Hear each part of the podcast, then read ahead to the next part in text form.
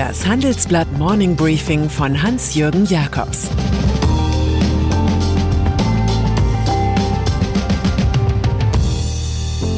Guten Morgen allerseits. Heute ist Mittwoch, der 28. Oktober, und das sind unsere Themen. Ärzte für Kontaktgebote.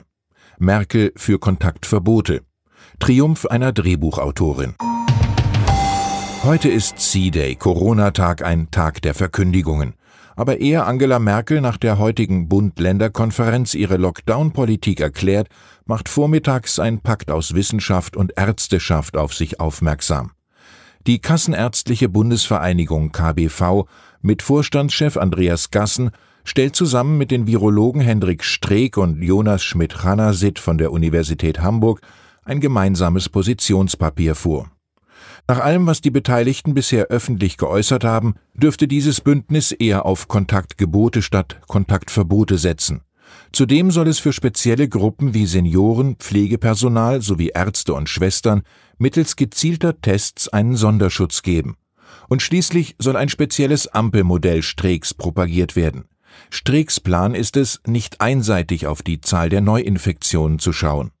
Auch die Belegung der Intensivstationbetten, die Rate der positiv Getesteten und die stationäre Belegung insgesamt soll mit einbezogen werden.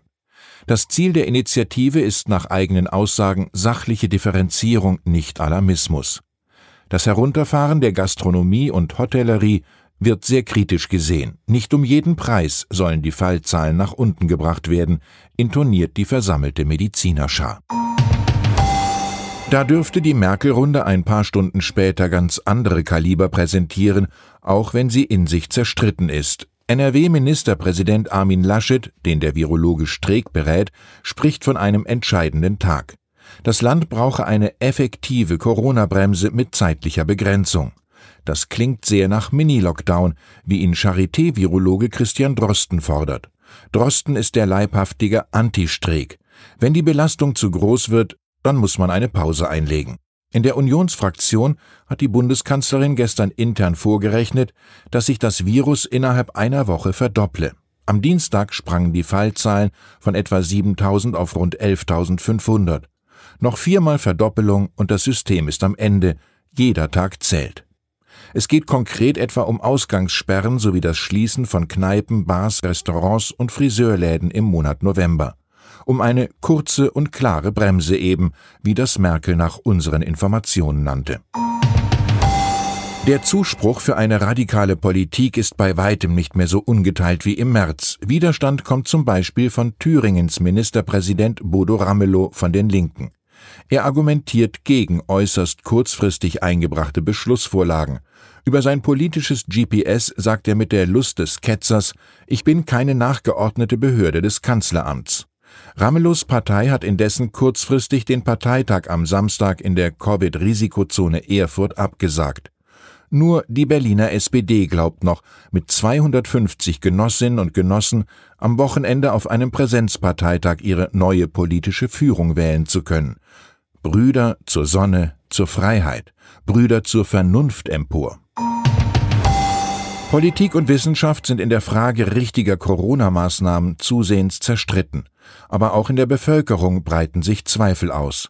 In Italien verwandelt sich seit dem Wochenende ein vielstimmiger Protest gegen Covid-19-Dekrete in bürgerkriegsähnliche Schlachten.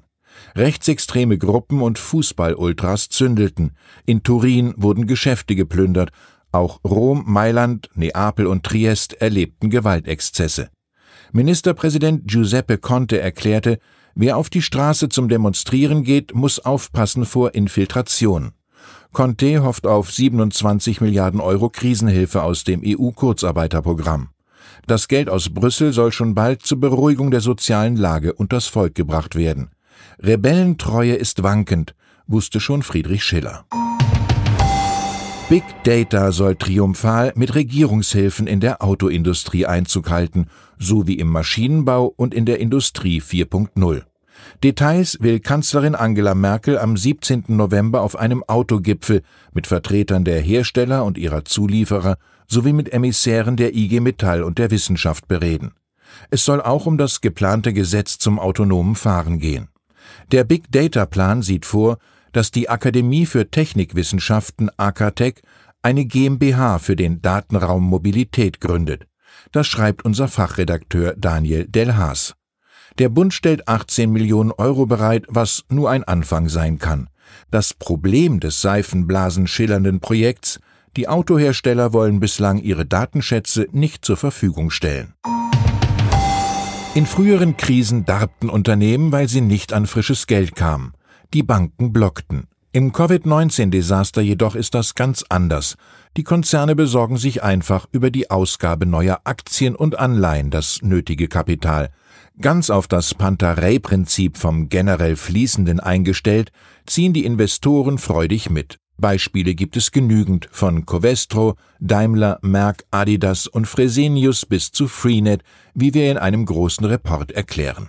Niedrige Zinsen machen Anleiheemissionen zum Geschäft, die expansive Geldpolitik verbilligt Fremdkapital enorm und mit der Ausgabe von Aktien werden, wie bei Siemens Healthineers, oftmals Akquisitionen finanziert.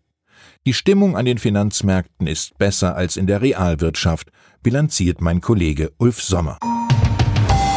Und dann ist da noch die Drehbuchautorin Annika Decker, die vor dem Berliner Landgericht ein Urteil erstritt, das die Filmbranche verändern könnte. Das Gericht befand, dass sie ein Recht auf Auskunft über die Einnahmen aus den mit ihr entstandenen Filmen Kein Ohrhasen und Zwei Ohrküken habe. Das geht gegen Till Schweigers Produktionsfirma Barefoot sowie gegen Warner Brothers, die entsetzt sein dürften.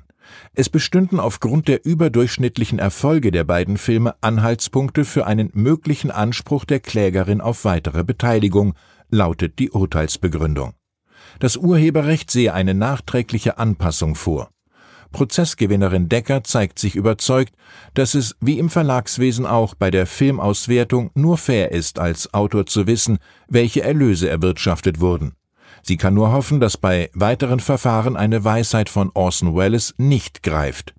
Es gibt keine Gerechtigkeit, es gibt nur Glück und Pech. Ich wünsche Ihnen viel Glück an diesem außergewöhnlichen Tag. Es grüßt Sie herzlich Ihr Hans-Jürgen Jakobs.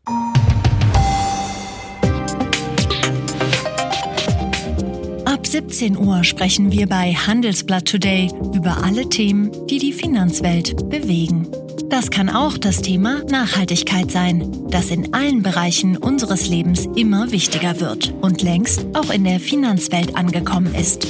Denn immer mehr Anleger achten bei ihren Investments auf Nachhaltigkeit und stellen höhere Anforderungen an Unternehmen.